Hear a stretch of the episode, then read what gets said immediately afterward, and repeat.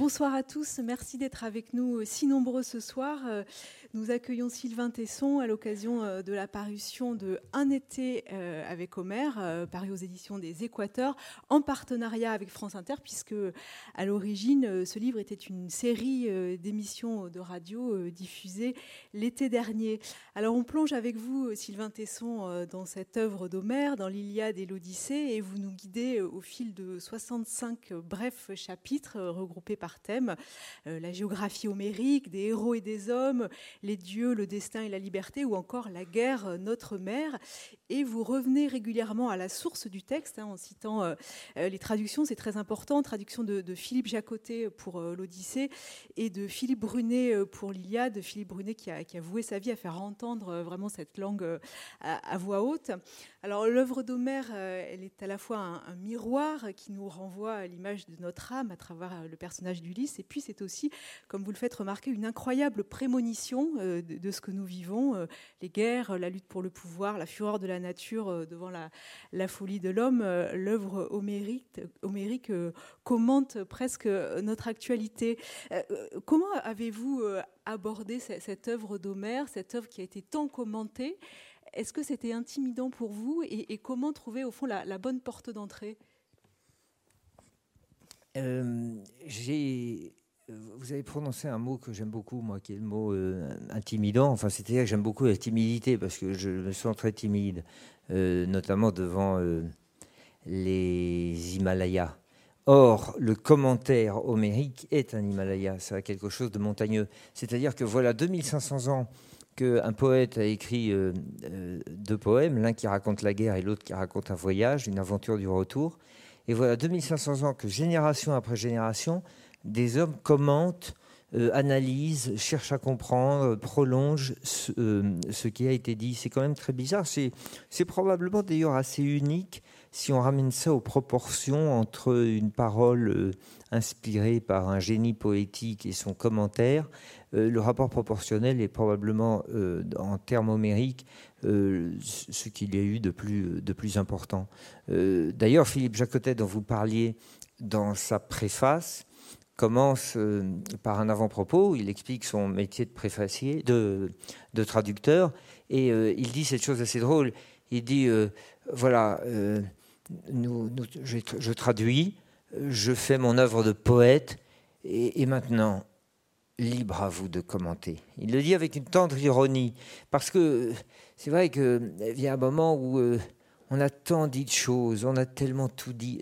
D'ailleurs, je me dis parfois, moi, que si ce pauvre Homère avait su qu'en parlant d'Achille, d'Hector, d'Andromaque et d'Ulysse, il y aurait tellement de gens qui l'auraient récupéré, qui l'auraient prolongé, qui l'auraient malaxé, qui l'auraient ruminé, euh, aurait-il vraiment pris ce risque euh, d'être parfois dévoyé?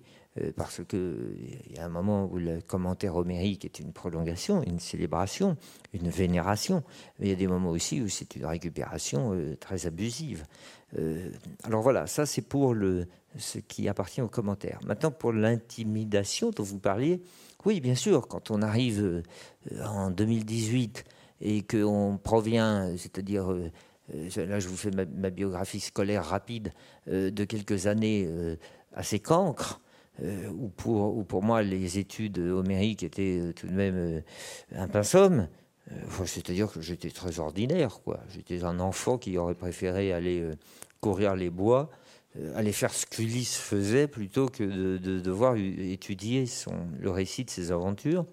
eh bien, euh, on est, on est, euh, on est intimidé par l'aspect austère, solennel et un peu poussiéreux que véhicule avec soi l'Iliade et l'Odyssée. Et puis tout d'un coup, on replonge dedans, à la moitié de sa vie, et, euh, ou à la fin, je ne sais pas, ça c'est le sort qui en décidera, et c'était l'année dernière, et à ce moment-là, on s'aperçoit qu'on est fou, qu'on est passé à côté de quelque chose qui, était en fait en train de nous... de de tout résumer, de tout rassembler et d'éclairer tout ce que nous étions et ce à quoi nous aspirions. Au point que j'ai fini par me dire, mais pourquoi a-t-on continué après l'Iliade et l'Odyssée Pourquoi s'est-on obstiné à écrire? Alors qu'on aurait pu, ça aurait dû finalement, si vous voulez, mettre le point final à l'histoire de la littérature. Voilà, ça a ouvert le cycle de la modernité, ça l'a achevé, et après, il y a eu un long balbutiement. C'est comme les grottes de Lascaux. Euh, ça a été un point culminant de l'art. Et puis après, bah, l'art et la création artistique est lentement rentrée dans une période de bégaiement. Alors, pour, écrire ce, texte et pour, pour vous replonger dans, dans l'œuvre homérique, vous êtes allé vous enfermer euh, en Grèce, euh, dans un pigeonnier euh, sur, une île des Cyclades, alors, voilà, que, vous citez dans, le livre, c'est Tinos, une île qui est battue par le vent, qui est un, caillou, hein, qui, est très très sèche. Vous avez eu besoin d'aller vous, frotter aux éléments pour ressentir quelque chose? Oui, parce que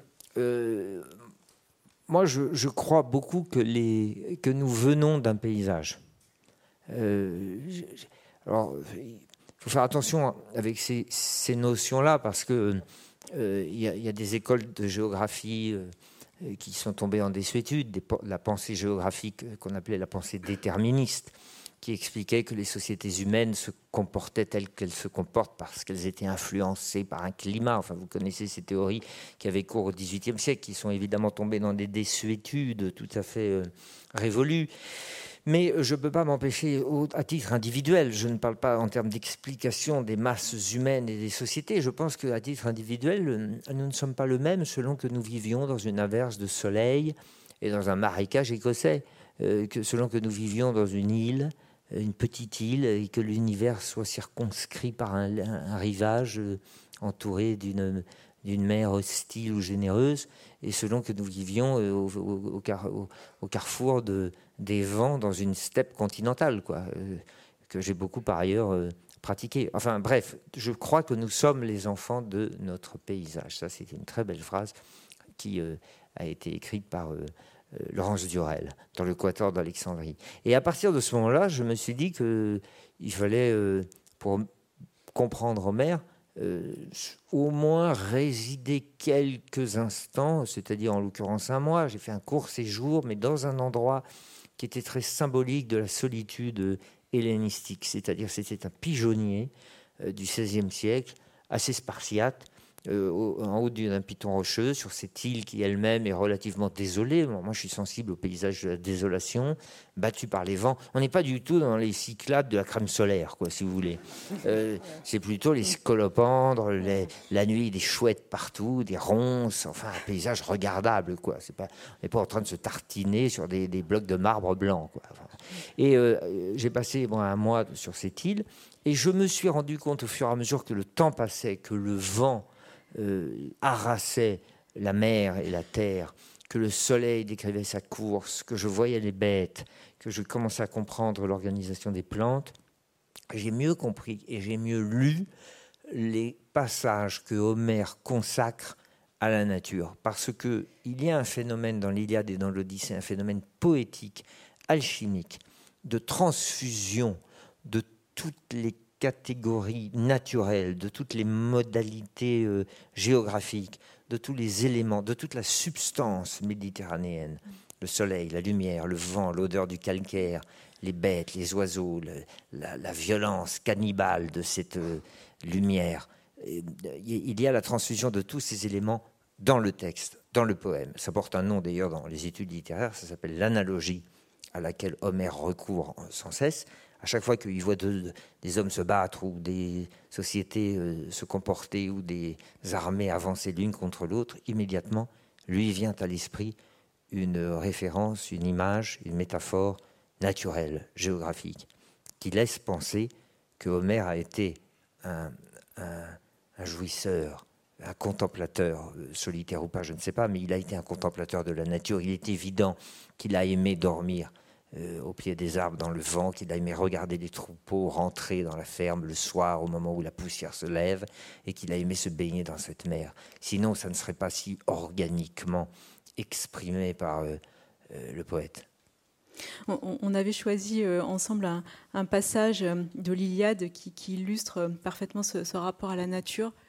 Je le lis alors, hein. c'est le, le deuxième chant de l'Iliade. Comme le feu dévorant embrasse des bois innombrables au sommet d'un mont, et au loin apparaît sa lumière. Ainsi, tandis qu'il marchait, l'éclat formidable du bronze resplendissait à travers les terres jusqu'aux cimes célestes.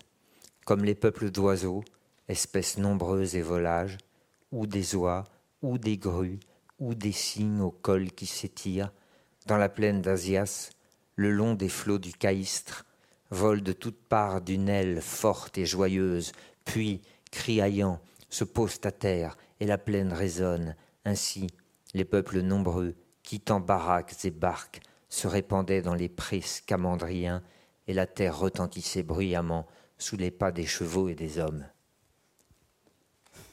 Merci. Euh, on, a beaucoup glosé euh, sur l'identité d'Homère. Au fond, vous dites que ce n'est pas très important. Alors, il y, a trois hypothèses. Hein. Soit c'est le, génie euh, qui, invente tout ex nihilo, soit c'est un collectif d'auteurs. Soit, et c'est l'hypothèse de, Jacqueline de Romilly, Homère est un ravaudeur, quelqu'un qui, fait tenir beaucoup des, choses multiples ensemble. C'est plutôt l'hypothèse qui vous convient? Oui, bah, enfin, vous savez, c'est l'hypothèse de celui qui s'autoproclame euh, euh, spécialiste des études homériques alors que sa science provient de, l'année d'avant.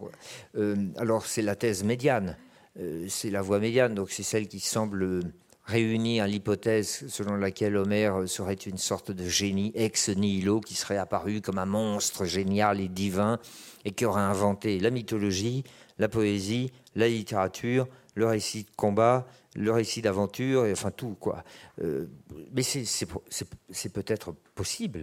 Ou alors, autre thèse, vous venez de l'évoquer, euh, ça serait en fait la très lente agrégation de tous les contes et les légendes qui étaient colportés par les bardes, par les aèdes, par les poètes, par les échansons qui venaient se raconter des histoires dans les cours seigneuriales tout au long de la, de la Méditerranée au fur et à mesure que la puissance hellénistique se projetait sur le littoral de, la mer. Ça, c'est une autre hypothèse. Et puis, peu à peu, c'est comme euh, euh, ça serait un, euh, oui, c'est ça, un groupe, un groupe, comment on dit aujourd'hui, un pool, un pool de scénaristes qui auraient tout à coup assemblé des histoires. Et puis, la thèse de Romilly, vous venez de le dire, c'est c'est la, thèse intermédiaire, c'est-à-dire qu'il se serait servi de tout ce qui flottait autour de lui pour l'assembler. Mais après tout, euh, euh, c'est bizarre parce que les Hongrois, je ne sais pas pourquoi, les Hongrois, euh, notamment les musiciens hongrois, ont beaucoup pratiqué. Enfin, je pense à Bartok et Brahms, C'est-à-dire qu'ils ont beaucoup pratiqué le voyage dans, la terre, dans la campagne, au milieu du peuple, ils ont tendu leurs oreilles, ils ont rassemblé les musiques qui étaient jouées le soir à l'auberge avec les vieux, au temps où les gens riaient et s'aimaient et chantaient et jouaient de la musique. Euh, il paraît que ce sont des temps qui ont existé. Mm. Euh, et il y avait la joie. il y avait le soleil le soir, et il y avait la joie, il y avait l'alcool, et il y avait des musiciens qui écoutaient, des musiciens académiques et institutionnels, des Homères, qui, selon la technique homérique, telle qu'elle est évoquée par Jacqueline Dormy, écoutait ce qui se faisait, rassemblait les musiques et ensuite les institutionnalisait, les académisait, les rationalisait, les formulait. Voilà, moi je crois que cette thèse-là est peut-être plus probable, mais pour tout vous dire, et bien que je viens de, faire cette longue explication cuistre, je m'en fous complètement. Voilà, c'est pas ça qui est important. alors pardon.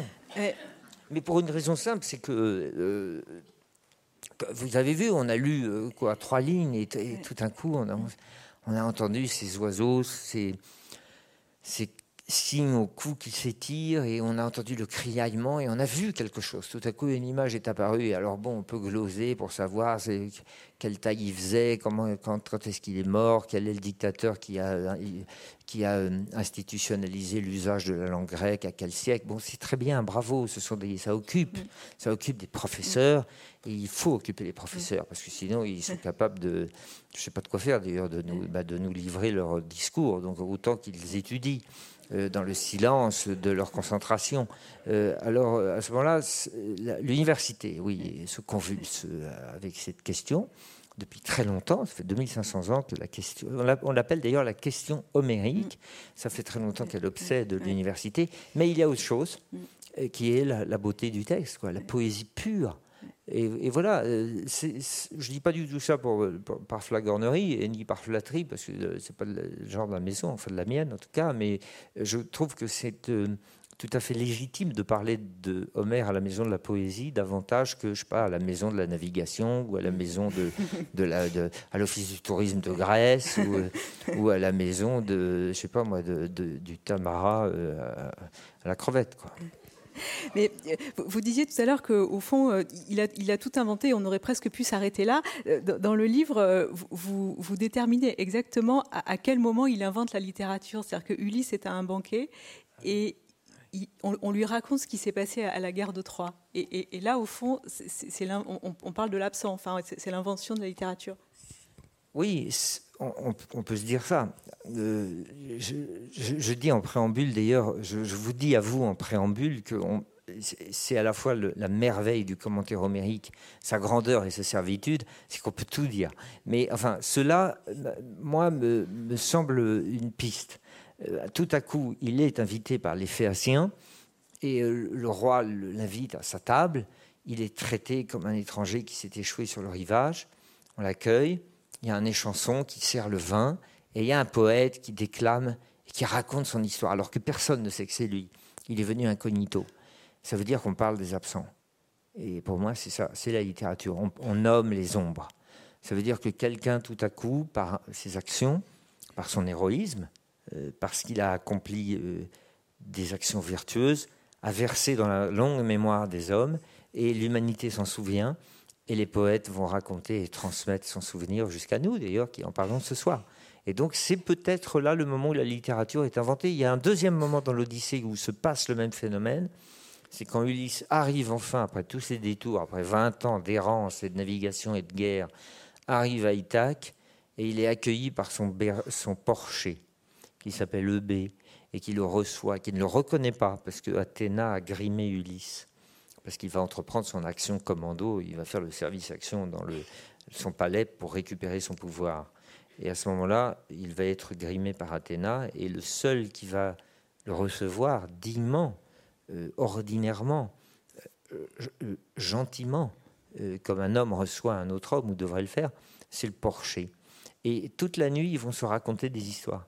Et Ulysse va mentir comme un arracheur de dents.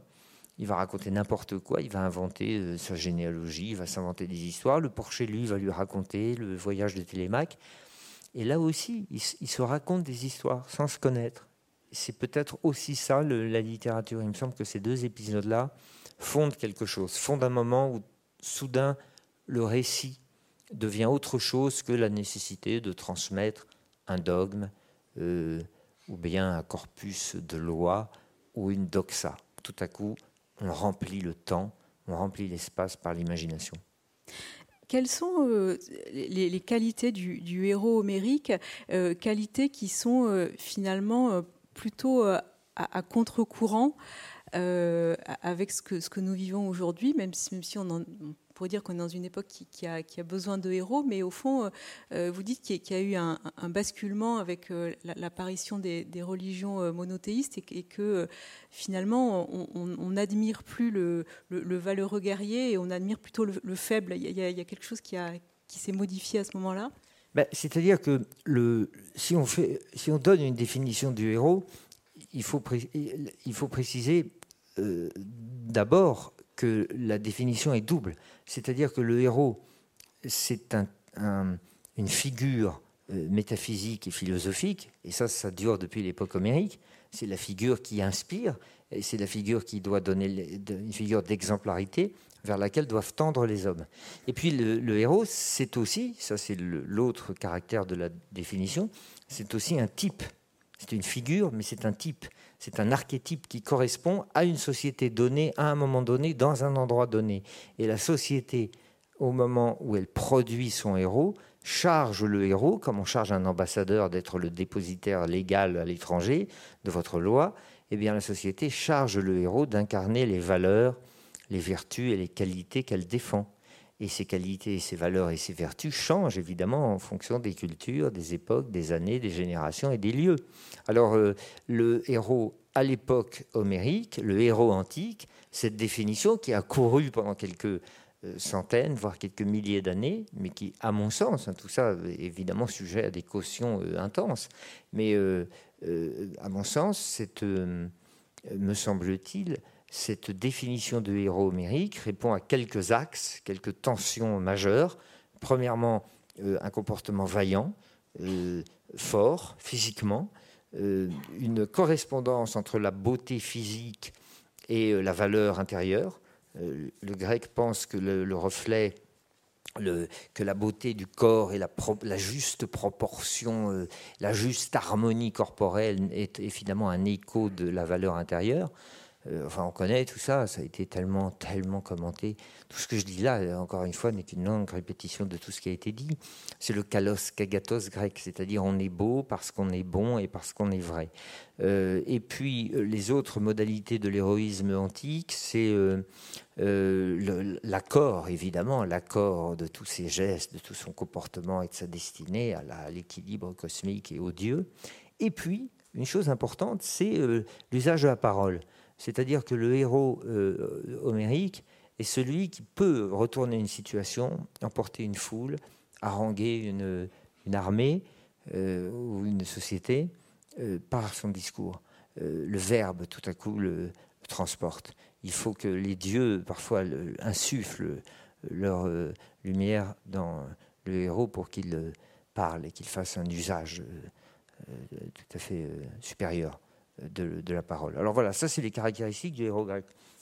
Aujourd'hui, euh, oui, puisque vous posez la question du miroir avec euh, notre société euh, actuelle, c'est-à-dire 2018 en France, après la révolution monothéiste, après l'autre forme de révélation qui est celle des Lumières, des droits de l'homme, après la révélation de la place de l'individu coiffant toute euh, impératif de, euh, de, collectif, après toutes ces révélations-là, la figure du héros a changé, bien sûr.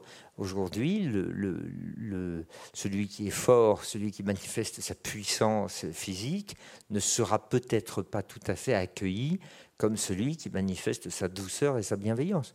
Il est fort possible que si Ulysse, en gros, si je résume, que si Ulysse débarque ce soir à Paris, il est immédiatement arrêté par les flics, euh, c'est sûr. Euh, voilà, euh, les modalités ne sont plus les mêmes. Les modalités du type, mais celles de la figure n'ont pas varié. On recherche toujours des héros, mais les héros ne sont plus les mêmes. Le type n'est plus le même. Euh, si, on, si, on, parle des, qualités d'Ulysse, il y a une qualité très importante, c'est la, fameuse métisse, qui est une sorte d'intelligence mêlée de, ruse et, précisément de, de, maniement de la parole. Oui, c'est ça. La, métisse, c'est le, mélange de la, ruse, de la ruse et de l'intelligence et, de l'astuce. Alors, celui qui l'incarne humainement dans le poème homérique, c'est euh, Ulysse, et dans l'ordre divin, c'est Athéna. Euh, et Ulysse ne, ne, va pas uniquement se servir de sa force pour arriver à ses fins, c'est-à-dire à la reconquête de son royaume et à la réinstallation de l'équilibre, mais il usera également de ses stratagèmes. C'est lui qui a inventé le cheval de Troie, c'est lui qui se grime, il ne cesse de mentir. Il dit c'est un type qui circule. Et d'ailleurs, euh, si on, on, on, applique sur l'Odyssée une grille de lecture morale et chrétienne, on peut tout à fait dire que c'est un sale type. Un type qui trompe son monde, qui ne cesse de se masquer, de disparaître, de se dissimuler, de tromper. Il se comporte très mal avec le cyclope. Parce que ce pauvre cyclope, qui est une brute épaisse, qui vit dans sa grotte, est en fait un très, chic type. C'est un homme qui vit dans l'âge d'or, euh, qui ne travaille pas, euh, qui euh, est, dans l'amitié avec ses troupeaux, qui cueille les arbres. Alors oui, d'accord, c'est une brute, c'est primitif, quoi. Et Ulysse arrive comme sont arrivés les bateaux des conquistadors au temps de Cortés en Amérique du Sud, ou comme sont arrivés les bateaux de Cook en Polynésie. C'est-à-dire ça arrive en conquérant en se disant qu'est-ce qu'on pourrait faire de cette île, ça serait formidable, on pourrait en faire un domaine, et il va voler les fromages du cyclope, il va se moquer de lui, il va lui crever l'œil, il va tuer ses brebis.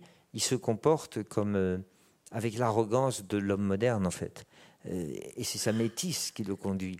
Donc il ne faut pas prendre la métisse pour une vertu qui coifferait toutes les autres.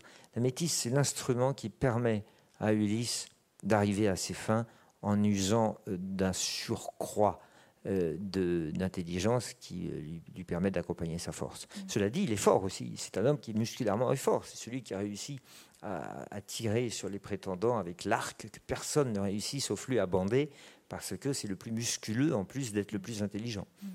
Mais on, pourrait dire en effet que, que c'est un sale type qui, trompe son monde, mais c'est aussi quand même euh, l'homme de, de, la fidélité euh, et, à une femme et, à lui-même au fond. Oui, c'est vrai, c'est vrai, c'est l'homme fidèle. Euh, oui, vous avez raison. C'est pour ça qu'il faut utiliser le, il faut toujours donner à la métisse le, bénéfice et le bémol et le, et crédit de, du stratagème, de l'instrument. Euh, c'est ce qui permet d'arriver à ses fins. Et peut-être peut-on pardonner tout du moment qu'on veut y arriver à une fin supérieure. Et vous avez raison de préciser que c'est celle de la fidélité. Cela dit, c'est pas uniquement l'obsession d'Ulysse, c'est l'obsession d'Homère, euh, de toujours euh, revenir à son axe, ne pas varier de sa destination, ne pas trahir son objectif et se comporter dans la juste mesure. Enfin, ça, c'est je suis en train de résumer de manière très ordinaire ce que sont les, les, grands invariants de la pensée antique, cette pensée euh, fondée sur l'équilibre et dont le poème homérique donne des incarnations superbes et des, des personnalisations euh, très saisissante. Alors Ulysse circule, il semble euh, naviguer dans un parcours très hiératique, mais en fait il, il avance comme une flèche, mais une flèche qui n'irait pas tout droit. Euh, il ne veut pas varier, il, il s'échoue. C'est le pire manuel de, navigation, ce truc-là. L'Odyssée, c'est épouvantable. Dès qu'il monte sur un bateau, il s'échoue. C'est un chat noir. C'est un chat noir de la navigation. Il faut dire que Poséidon ne l'aide pas. C'est ça. Poséidon se venge de la mort de son fils Polyphème, euh, le cyclope. Non, mais sur la fidélité, il y a quelque chose même qui est très important à dire. C'est qu'il n'est pas faux qu'on offre à Ulysse des tentations suprêmes. Euh, les, plus belles déesses sur les plus belles plages. Quoi. Enfin, on se dit, enfin, c'est le fantasme absolu. C'est-à-dire, il y a Angelina Jolie sous un cocotier. Et, et, l'immortalité quand même. Comment? Et l'immortalité. Et l'immortalité. Et, euh, et, voilà qu'il dit non, je, je, retrouve Pénélope. 20 ans plus tard. Enfin, ce qui avait fait dire à Antoine Blondin, euh, entre deux Fernet Branca, euh, l'Odyssée aurait dû être sous-titrée Ulysse, maman t'attend. Et il y a un peu de ça.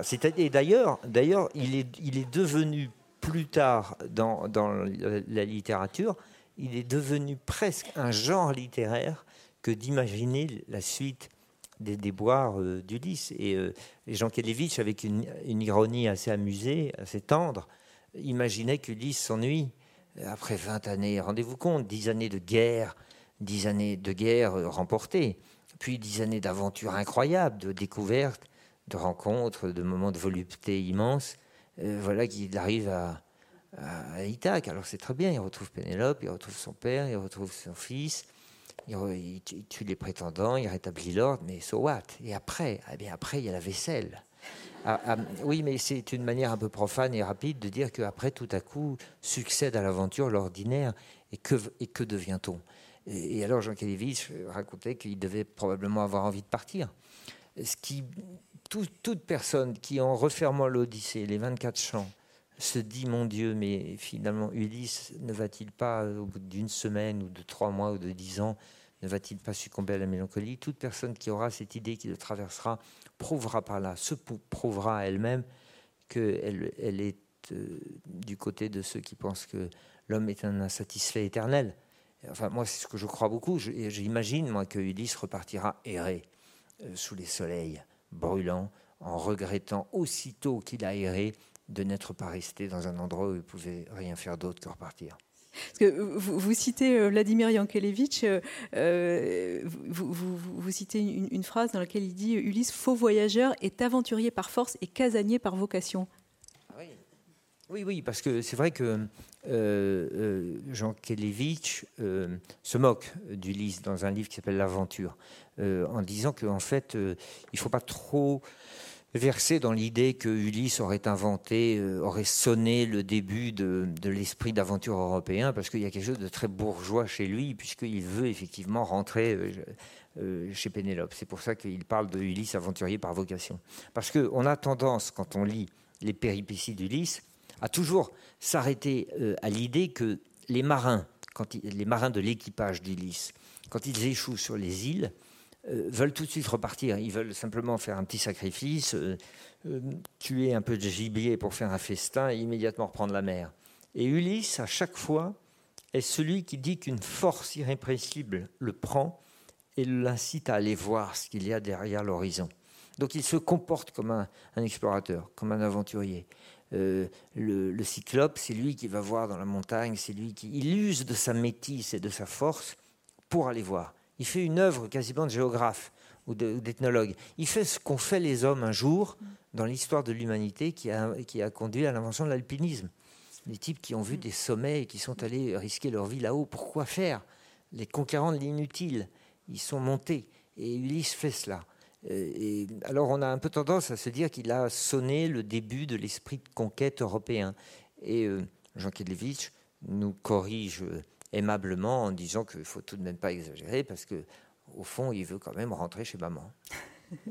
Mais précisément, cette géographie homérique, euh, elle, est tracée dans, le livre. Euh, il y a une carte et on, peut bien voir en effet tous les détours. Il est allé jusqu'à Gibraltar. Enfin, il, est repassé près, d'Itax sans s'y arrêter. Enfin, tout ça n'est pas du tout. Euh, n'est pas du tout linéaire. oui, alors d'ailleurs, je précise que la carte qui est reproduite dans ce livre est euh, la carte issue des travaux d'un helléniste qui a traduit d'ailleurs l'Odyssée, qui s'appelait Victor Bérard, qui était un type assez extraordinaire, un, aventurier, un poète, un helléniste, et qui a passé euh, plusieurs années de sa vie à essayer d'identifier les lieux où s'étaient déroulés les épisodes de, des aventures d'Ulysse. Et parallèlement, il a fait une traduction dont je me suis servi aussi, parce qu'on a parlé de celle de Jacotet. Il a fait une traduction incroyable de l'Odyssée en alexandrin et qui finit par vous envoûter comme une sorte de musique, euh, comme un vaudou, comme un tam-tam vaudou, puisque au fur et à mesure que vous avancez dans les, les, menées secrètes de ces dieux et les aventures à la fois lamentables et superbes de ces hommes, euh, vous êtes porté par le ver à douze pieds, par l'alexandrin, par l'alexandrin qui est ruminé. Alors de temps en temps, c'est le texte le moins fidèle, c'est la traduction la moins fidèle au texte parce que de temps en temps, pour retomber sur, ses douze pieds, il est obligé de dégager une nymphette. Euh, parce que sinon, l'Alexandrin est boiteux. Alors évidemment, c'est embêtant. Euh, mais enfin bon, euh, on prend quelques souplesses avec la vérité du texte homérique pour gagner en musique. Est-ce que cette musique est, spécialement adaptée à la lecture à voix haute? Ce que vous, dites à la, fin du livre, au fond, euh, j'aimerais que la maire de Paris organise une nuit blanche lors de laquelle euh, on dirait du Homer dans les rues euh, à voix haute. C'est assez séduisant. C'est en tout cas la théorie de Philippe Brunet, auteur de la traduction de l'Iliade sur laquelle je me suis appuyé, euh, qui se prétend lui-même être un aède. Il, voudrait qu'on le considère comme un poète, c'est-à-dire un poète à haute voix. La lecture silencieuse est une pratique assez récente, qui date probablement, enfin vous savez ça mieux que moi, mais du quelque chose comme le haut Moyen Âge, puisque saint Augustin en parle dans ses confessions. Enfin, c'est un phénomène qui est tout à fait nouveau. Euh, la lecture à, voix basse, pardon, la lecture silencieuse. Euh, elle était très euh, méprisée, elle était même crainte par les clercs, puisqu'on ne sait jamais ce qui peut se passer dans un crâne qui lit à, voix basse. On, peut être détourné, on peut penser à autre chose. alors, je pense, oui, bien sûr, vous avez raison, que non seulement la lecture que les textes méritent d'être lus à voix haute. Je pense que les, en sont bénéficiaires à la fois les récipiendaires et les lecteurs à voix haute. Je pense que la musique, le texte, euh, y gagne beaucoup aussi. Et je pense que ce serait une très belle idée de lire euh, l'Iliade et l'Odyssée dans la rue à, gorge déployée. Et je crois, dire sans, euh, en, ne m'avançant pas trop, que on sait maintenant que Homère, à l'époque où, où, ont été écrites l'Iliade et l'Odyssée, euh, Homère a recouru à la dictée. Donc l'examètre euh, était pensé pour être lu, dit et entendu, plutôt que lu silencieusement. Et c'est-à-dire que le, style euh, vient de cette contrainte-là aussi? Oui, oui, bien sûr. Il y a, enfin, on le sait, il, y a une il est évident qu'il y a une la fonction crée l'organe. Quoi. Et de même que la fonction crée l'organe, il est probable que l'organe crée le style. Il est tout à fait, d'ailleurs, il est tout à fait étudié, il est étudié aujourd'hui euh, par euh, des hommes de lettres la manière dont le, le style aujourd'hui dans la littérature planétaire connaît une forme d'uniformisation, de, standardisation, euh, à cause de la machine, euh, qui, euh, qui le, clavier, qui nous amène à écrire et donc à pouvoir en permanence revenir sur le, le comment disent les Anglais, le working process, quoi, le processus d'écriture et de fermentation avec les yeux qui, qui, qui ont sous, le regard la constitution de la phrase au fur et à mesure qu'elle naît et que l'on peut en permanence remodeler. Euh, alors ça, c'est une détermination de la machine, de la technique, qui va finir par créer un style et donc qui va finir par créer une uniformisation du style. Eh bien, si on poursuit dans cette idée-là, euh, on peut. D'ailleurs, Madame de Romilly en parle souvent. Elle dit que l'écriture technique était tellement compliquée puisqu'il y avait un type qui avait un papyrus un pinceau en poil de je sais pas quoi et qui avec de l'encre qui était qui avait euh, été produite dans des circonstances très compliquées, euh, réussissait à tracer une phrase. Eh bien, il fallait que la phrase que dicte le poète soit parfaite, parfaitement dite, parfaitement construite, parfaitement balancée et parfaitement dictée, afin qu'elle soit parfaitement notée, puisque c'était très difficile. alors moi, j'ai essayé de raconter ça. Je me souviens très bien du jour où j'étais à Tinos dans mon pigeonnier, j'ai essayé de parler de ce que je viens laborieusement d'essayer de vous expliquer. Eh bien, j'ai mis deux heures et demie à écrire quatre phrases en les, en, les biffant, les raturant. Et je me, disais que si j'avais fait ce livre avec un papyrus et ce qu'on appelait le biblos et un pinceau, eh ben, finalement, ça m'aurait pris beaucoup plus de temps de maturation, mais beaucoup moins de temps de rédaction. Il m'aurait suffi de dire les trois phrases que j'aurais voulu euh, écrire. Voilà, tout ça pour dire en conclusion que je crois, oui, profondément que la technique d'écriture influence le style. Hmm. Mais si, on parle des, techniques narratives d'Homère, elles, elles, sont, elles sont très intéressantes. Alors la construction de l'Odyssée est, assez bizarre et, la construction de l'Iliade, euh, vous dites au fond, euh, Homère est, comme un cinéaste qui fait des plans larges, qui fait des gros plans.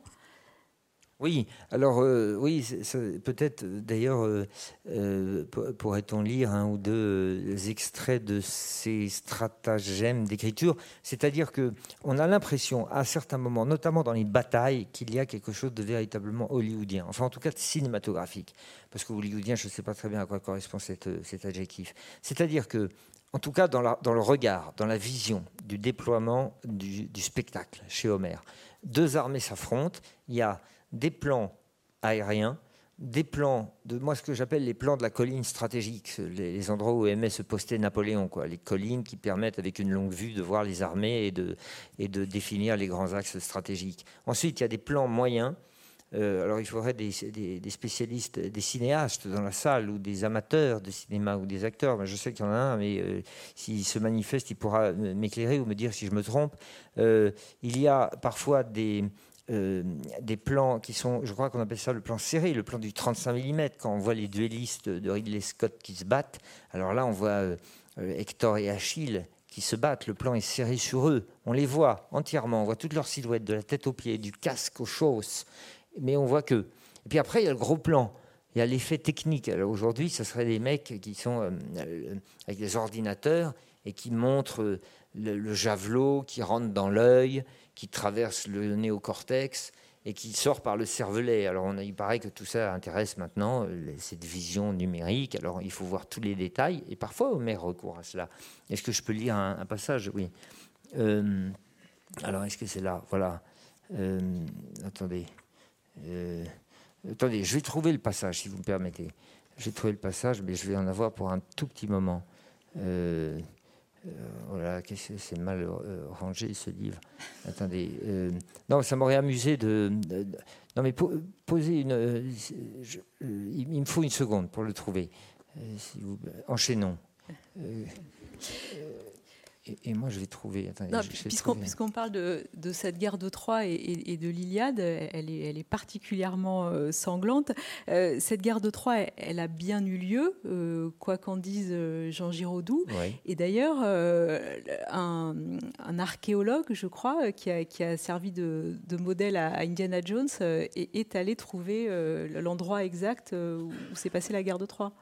Oui, absolument. Alors on peut parler de Heinrich Schliemann, que vous venez d'évoquer, qui a trouvé les ruines de, Troyes dans les années 1880. Mais avant, si vous permettez, j'ai retrouvé le passage. Je vais vous lire simplement deux choses. Je vais vous lire le plan serré et ce que j'appelle, mais je ne sais pas si c'est correct, le plan en 35 mm, enfin le plan, euh, le plan qui permet de voir euh, euh, aux Tuileries deux duellistes se battre au petit matin. Quoi. Et puis après, un plan, un plan de un plan très Seigneur des Anneaux, quoi. Vous voyez ce que je veux dire? Un plan très euh, technique euh, avec la GoPro et puis les, je ne sais pas m'exprimer, je ne connais pas les termes sémantiques du monde du cinéma. Peut-être vous pouvez m'aider, mais les plans, euh, les, plans, comment on appelle ça? Les effets spéciaux.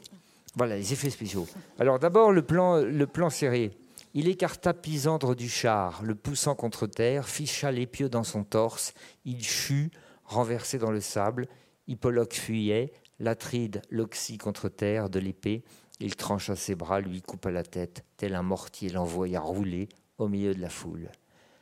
Et puis après, tout d'un coup, la focale se resserre. La pointe de la lance lui brisa l'os. Au-dedans, la cervelle en fut broyée.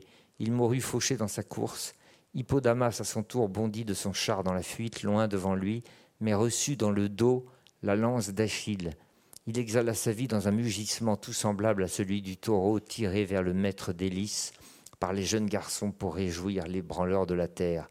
Il mugissait et son souffle vaillant quitta son squelette. Voilà, je ne sais pas si c'est très significatif ce que je viens de vous lire, mais moi il me semblait qu'on avait comme ça des changements, euh, des changements de plan qui étaient très euh, saisissants et c'était ce que je voulais essayer de signifier en disant que parfois on a l'impression que Homer est assis, vous savez, dans ces fauteuils des caricaturistes du New Yorker qui montrent les, les gros réalisateurs avec leurs cigares et leur haute forme assis dans des fauteuils où est inscrit sur le dossier leur nom. Voilà, on a l'impression qu'il est un cinéaste d'Hollywood. Alors maintenant, votre question sur Heinrich Schliemann.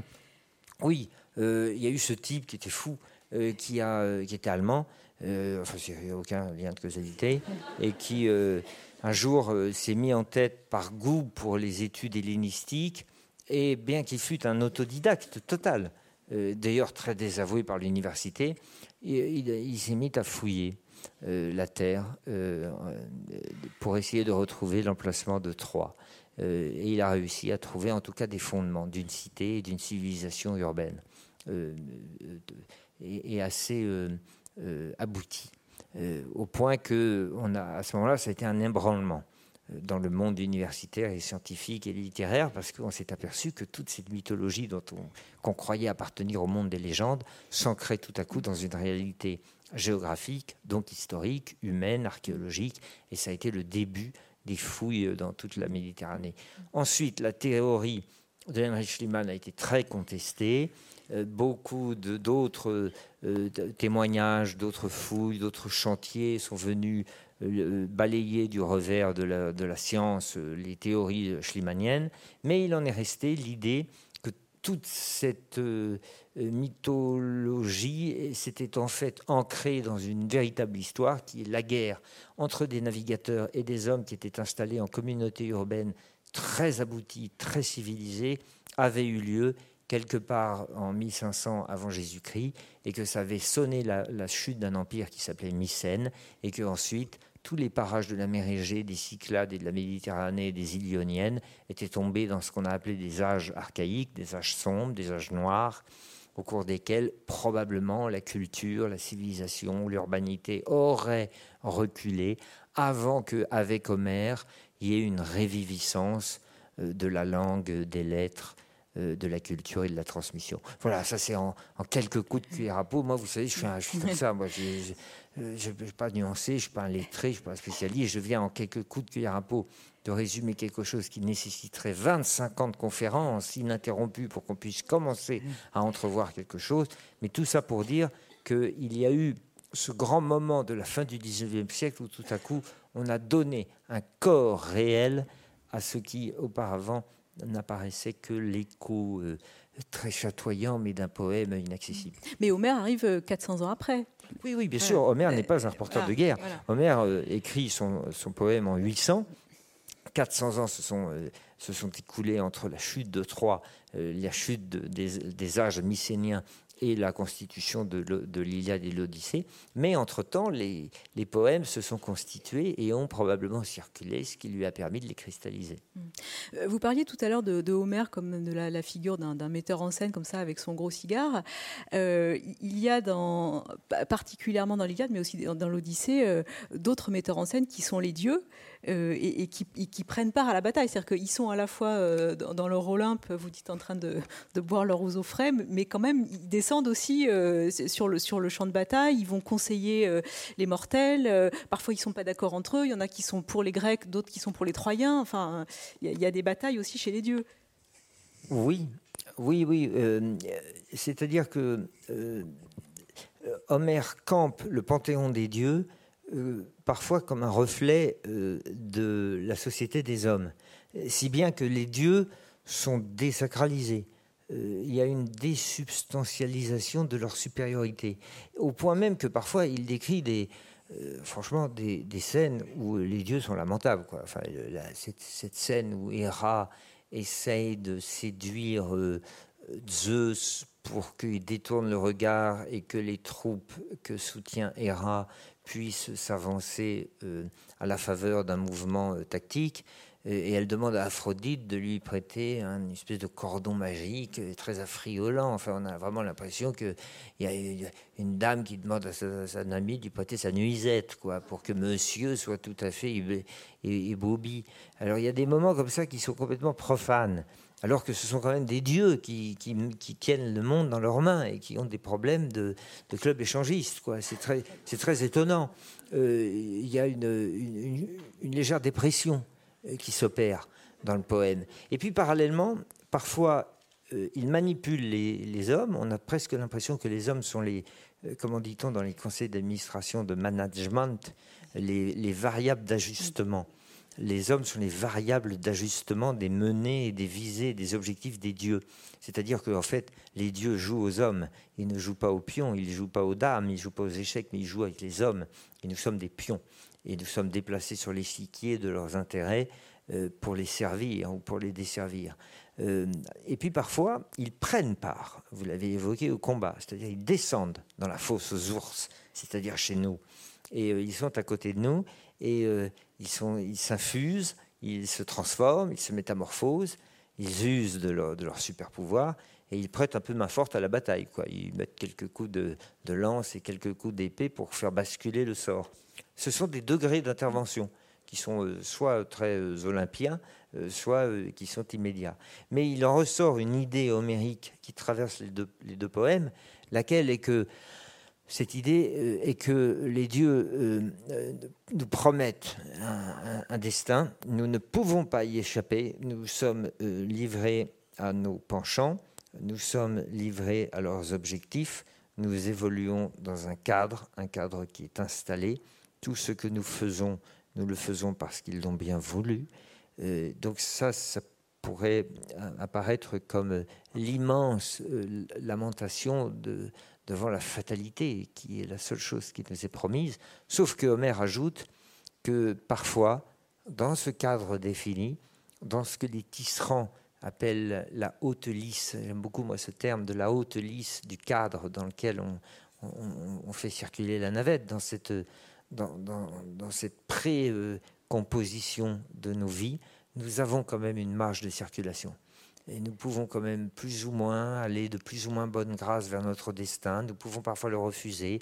Nous pouvons parfois aller vers la fatalité de nos penchants, mais avec lucidité, ce qui est une forme de liberté quand même, la lucidité. Voilà, c'est que la liberté existe quand même. Euh, un peu, un peu. Elle prend des formes qui sont qui, qui sont pas très réjouissantes parce que dire que, vous savez, c'est la pierre qui tombe en disant je choisis de tomber, quoi. Alors, mais au moins est-elle lucide, quoi. Alors c'est déjà quelque chose, quoi. Quand vous savez que vous pouvez pas faire autrement, bah, au moins avez-vous quand même un regard sur vous-même qui vous offre une toute petite illusion que, que vous avez une forme, vous avez au moins la possibilité de pleurer, quoi. C'est déjà quelque chose dans le destin d'un homme.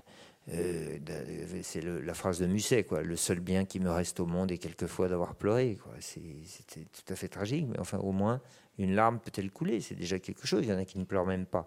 Donc, euh, tout de même, Homère nous, nous réserve un, petit espace dans lequel on peut circuler. Alors, par exemple, vous avez Hector qui, à un moment, à qui Andromaque demande de ne pas aller combattre, parce que, dit-elle, si tu combats, tu ne verras pas ton enfant grandir.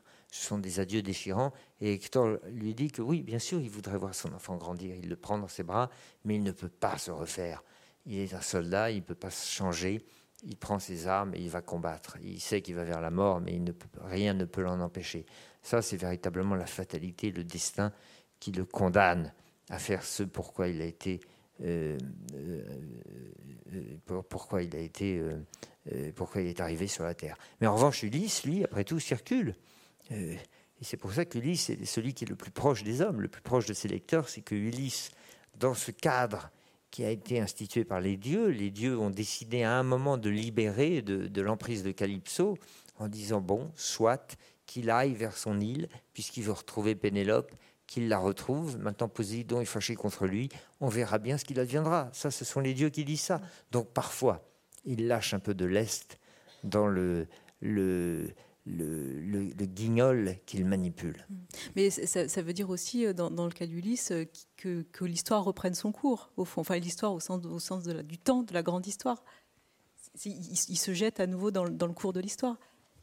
Oui, c'est ça, oui, tout à coup, il, il, il non seulement il se jette dans le cours de l'histoire, c'est-à-dire de l'imprévu, de l'inconnu et de ce euh, ce, enfin, dans, l'ensemble du dispositif dans lequel il peut encore un peu agir, euh, puisqu'en fait c'est par son action, ce, que vous appeliez la métisse, qu'il réussit à prouver qu'il a encore une prise sur le destin, et il revient dans le grand cycle grec du temps, puisqu'il essaye de retourner à Ithaque pour réinstaurer l'ordre qu'il a connu avant de partir, pour retrouver peut-être l'âge d'or de son enfance. Quand il revient, il retrouve son père il va voir les arbres que son père lui montrait quand il était enfant.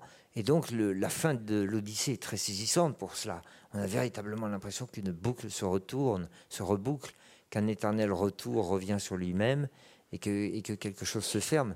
Oui, vous avez raison, l'Odyssée, c'est à la fois une inscription dans l'histoire en tant qu'imprévisible jaillissement de, de nouveautés perpétuelles, et puis c'est en même temps une réinscription dans le cours du temps cyclique, du temps circulaire, euh, qui finit par se refermer. C'est le très beau vers, tellement homérique, de Gérard de Nerval dans un poème qui s'appelle Delphica et qui pourrait presque être euh, mis en exergue de l'Odyssée. Euh, ils reviendront les dieux que tu pleures toujours, le temps ramènera l'ordre des anciens jours. Voilà, c'est un poème superbe. Le temps, il a fallu 20 ans. Et, il a fallu 20 ans, réinscription dans le temps, mais il a fallu aussi réinscription dans l'histoire, toute la force, toute la capacité, euh, tout le rapport au réel d'Ulysse. Pourquoi faut-il faire attention aux larmes d'Ulysse vous, vous, pointez l'importance des larmes? Ah bah, Parce que tout le monde chiale. Enfin, un, dans, dans l'Odyssée, enfin, c'est effroyable, c'est un sanglot. Dans l'Iliade, tout le monde saigne, dans l'Odyssée, tout le monde pleure. Alors, bon, ben voilà, euh, ça coule beaucoup dans les poèmes. Euh, alors, mais dans, dans l'Odyssée, c'est très étonnant. Euh, euh, Ulysse pleure quand euh, il est sur la falaise de Calypso. Il pleure quand il entend que l'on parle de lui chez les Phéaciens. Il pleure quand il retrouve Pénélope. c'est très beau parce que c'est une, injection, non pas de la faiblesse, mais de la tendresse dans, dans un poème qui pouvait laisser supposer, lorsqu'on enferme l'Iliade, que la tendresse était assez absente, bien qu'elle soit présente. Il y a des grands moments de douceur, de bienveillance, d'amitié, de beauté, euh, de réconciliation, de trêve, de paix des braves dans l'Iliade. Enfin, le motif général est quand même le fracas des armes. Et le motif de l'Odyssée est un motif euh, beaucoup plus euh, atténué. sinon, on utilisait des analogies de musique, on est en mineur dans l'Odyssée. on entend Schubert. Euh, vous parlez à, plusieurs reprises de, l'ubris, la fameuse euh, démesure euh, des Grecs. J'ai l'impression que c'est important pour, pour comprendre une partie de ce qui se joue aujourd'hui, cette, cette hubris. D'ailleurs, le mot est, beaucoup utilisé par euh, aujourd'hui. On a, l'impression qu'il y a eu un retour en faveur de ce mot euh, qui, euh, chez les Grecs, désignait la démesure. Alors après, on peut lui donner beaucoup d'autres acceptions, mais c'est cette idée du dépassement des limites, du dépassement de la mesure, du dépassement du cadre. qui nous a été imparti et que l'homme, à cause de sa folie, à cause de son ambition, à cause de son narcissisme, à cause de, à cause de sa toxicité, essaye toujours d'exploser. C'est, vous savez, cette marque de... souvent les managers sont intéressants quand on utilise l'idée euh, quand on s'intéresse aux études homériques parce qu'ils expriment tellement fantastiquement la toxicité de l'homme par leurs slogans débiles pour nous vendre des gadgets inutiles que parfois euh, il est intéressant de s'intéresser à la publicité. Et il y avait une marque comme ça de gadgets dont j'ai oublié l'utilité qui s'appelait No Limit euh, ça s'appelait No Limits. C'était, ils vendaient des trucs et puis ça s'appelait No Limits. Et puis alors ils avaient toute un, euh, une armada de, promoteurs, de, d'ambassadeurs qui vendaient ces trucs et puis tout le monde est mort. Les alpinistes qui utilisaient ce matériel No Limits, les marins, les spéléologues, ils sont tous morts. Quoi. No Limits, ah bah ça c'est sûr. Euh, ils étaient No Limits. Euh, alors, euh, mais c'est pas très drôle ce que je dis là, mais parce que ça illustre bien cette idée de la mesure mortifère, en fait. C'est ça la grande idée grecque. Enfin, tout, tout, le monde sait cela et c'est assez euh, ordinaire, mais c'est un petit rappel que je fais dans l'idée antique. L'important est de se conformer aux lois du cosmos, qui sont les lois de la mesure. L'automne succède à l'été, puis l'hiver viendra, puis ce sera le printemps. Il y a quatre saisons.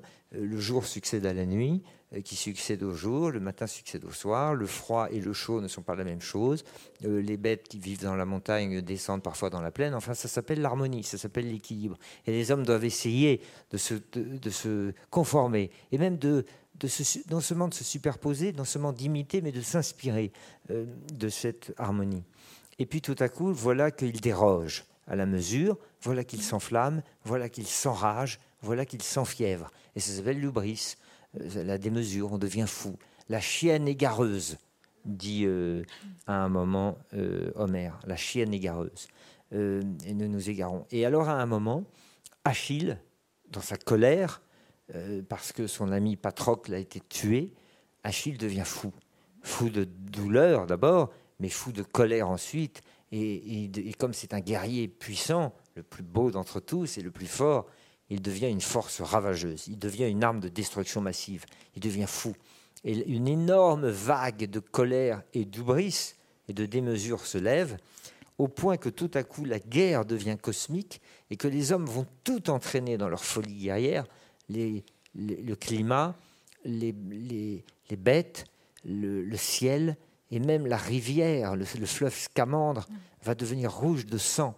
Et à un moment, les dieux vont être dégoûtés des hommes, c'est-à-dire que la, trace que nous aurons laissée, nous autres peuples humains sur la terre, aura été de dégoûter les forces de l'équilibre et de l'harmonie. Voilà ce qui se passe au champ euh, où on voit le, fleuve Scamandre qui tout à coup se déborde pour en finir de dégoût. La Terre, le cosmos entier est pris d'une indigestion face à l'ubris. Alors oui, moi je fais une petite analogie euh, d'élèves, quoi. Moi, si vous voulez, moi, je suis comme un hippocagneux qui fait une dissertation. Eh bien, mon analogie, c'est de dire que euh, tout ce que nous vivons euh, aujourd'hui, depuis quelques décennies, et qui euh, se manifeste par des signaux d'alerte que la Terre, que l'écosystème planétaire nous renvoie, alors on ne va pas les énumérer, mais on les connaît tous. La fonte de ceci, la disparition de cela, la chaleur de ceci, l'acidification de cela, enfin toute cette espèce d'effroyable euh, désorganisation qui vient de notre démesure, euh, tout à coup ressemble à ce débordement du scamandre qui finit par être dégoûté des hommes. Moi je trouve que ce n'est pas une analogie complètement boiteuse. On peut tout à fait lire dans tout ce qui se passe, dans ces espèces de ce qu'on appelle le dérèglement, d'ailleurs, à très juste titre, ce, ce, dérogement à la règle, on peut tout à fait y voir euh, une manifestation 2500 ans plus tard de ce que Homère décrivait dans le dégoût euh, des dieux du cosmos et du scamandre pour la folie d'Achille. Est-ce que vous voulez terminer par une lecture? Un dernier extrait? Euh, oui, je peux vous lire. Euh, attendez, je prends quelque chose qui n'est pas, trop long, mais qui. Euh, ah oui, peut-être peut-être une chose sur les, adjectifs, si j'en trouve quelques-uns, ou les. Ou les voilà, j'ai trouvé quelque chose. Voilà, sur, les comparaisons sur les comparaisons. Peut-être peut-on finir, parce que tout ça était un peu grave, mais sur une note de, poésie pure, euh, je me souviens que nos, souvenez-vous, vos instituteurs et nos professeurs, quand on était petits, dans le lycée, au collège, nous disaient il y a deux choses qu'il faut que vous fassiez quand vous, écrivez des, copies de dissertation ou de composition française. Ne pas trop d'épithètes et pas de comparaison. Et alors, quand vous lisez Homère, ça c'est qu'un tombereau extraordinaire d'épithètes et des comparaisons. Malheureusement, nous n'avions pas à l'époque l'argument qui aurait permis de, rabrouer, de, rabattre le caquet de nos professeurs. On leur aurait dit Mais attendez, moi, je ne fais que me conformer au style homérique. Enfin bon. Euh, alors, je vais vous lire euh, un, passage où. Euh, Homère se sert des comparaisons pour, pour exprimer euh, quelque chose. Et puis après, je, euh, dans, le même passage, on entend le recours permanent aux épithètes, ce qui est un stratagème poétique superbe, puisqu'il se sert d'un mot qui colle à un homme, ou à une femme, ou à une bête, ou à une ville, un épithète, une épithète, pardon, un adjectif, pour euh, nimber, comme, comme, quand on nimbe d'une aura une figure dans un tableau c'est l'auréole du saint. Et c'est quelque chose qui dit beaucoup plus sur l'âme, sur le cœur et sur l'esprit de la personne dont on parle qu'une longue description. Alors je vous lis un passage où il y a à la fois la comparaison et l'explosion superbement lyrique d'épithètes. Comme le feu dévorant embrase des bois innombrables au sommet d'un mont, et au loin apparaît sa lumière, ainsi, tandis qu'il marchait, L'éclat formidable du bronze resplendissait à travers l'éther jusqu'aux cimes célestes. Comme les peuples d'oiseaux, espèces nombreuses et volages, ou des oies, ou des grues. Ah ben je vous l'ai lu, pardon, j'en lis un autre. Comme la terre obscure subit le poids de l'orage, à l'arrière-saison, quand il verse les pluies les plus rudes. Zeus, quand courroucé, il s'emporte contre les hommes, qui, sur la place, insolent, prononce de torves sentences et, méprisant les dieux, expulse toute justice. Tous leurs torrents s'emplissent, charrient des fleuves énormes, et des ravins se forment, désagrégeant les collines, qui, s'effondrant vers la mer pourprée, lourdement retentissent depuis le haut des monts, détruisant les cultures des hommes, courant ainsi les chevaux troyens lourdement retentirent.